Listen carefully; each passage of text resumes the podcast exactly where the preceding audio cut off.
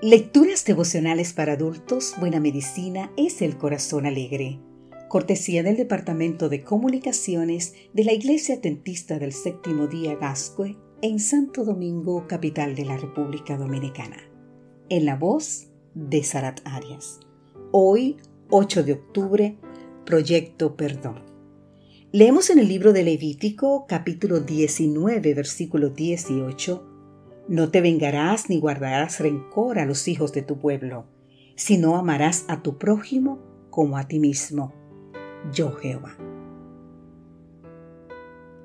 Desde que el doctor Fred Luskin inició el proyecto Forgiveness Project en la Universidad de Stanford, diversos investigadores y terapeutas se han sumado al esfuerzo de llevar el perdón a la vida práctica de las personas se trata básicamente de fomentar el perdón a través de la psicoterapia, destacando que consiste en un tema de elección personal, cuyo potencial puede cambiar el presente de quien perdona sin esperar el cambio en la persona que hizo el daño. Con el fin de evaluar la efectividad de las terapias basadas en el perdón sobre la salud mental de las personas, investigadores de la Universidad de Warwick en el Reino Unido realizaron una revisión sistemática de los estudios publicados en el área. La evidencia mostró que la terapia del perdón mejora diferentes aspectos de la salud mental en poblaciones que han sufrido daño o violencia.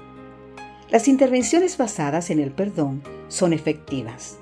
Por ejemplo, para reducir la depresión, el enojo, la hostilidad, el estrés y la angustia así como para promover el efecto positivo y el bienestar psicológico.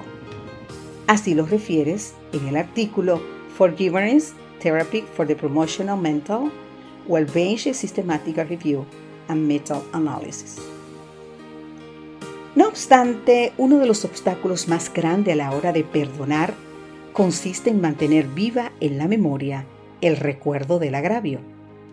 Es difícil perdonar cuando el agresor está presente de manera constante en el pensamiento.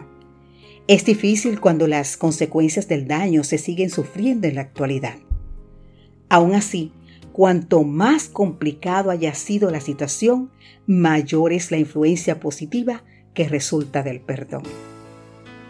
Luego de pasar 27 años encarcelado por su lucha contra el sistema de segregación racial en Sudáfrica, Nelson Mandela declaró, no puedo olvidar, pero sí puedo perdonar. Y de esta manera daba fuerza e impulso al empeño por resguardar la paz y la reconciliación con la minoría de raza blanca de su país. Al dar lugar al perdón, se fueron acentuando sus rasgos más nobles, sobresaliendo como presidente de la nación sudafricana y siendo considerado como el padre de la nación. Posteriormente, fue reconocido por la comunidad internacional a través de innumerables galardones y menciones honoríficas, entre las cuales se destaca el Premio Nobel de la Paz. Aún es tiempo de sumarnos al proyecto Perdón. A través de su espíritu, Dios desea imprimir los rasgos del amor perdonador en quienes acepten su ofrecimiento.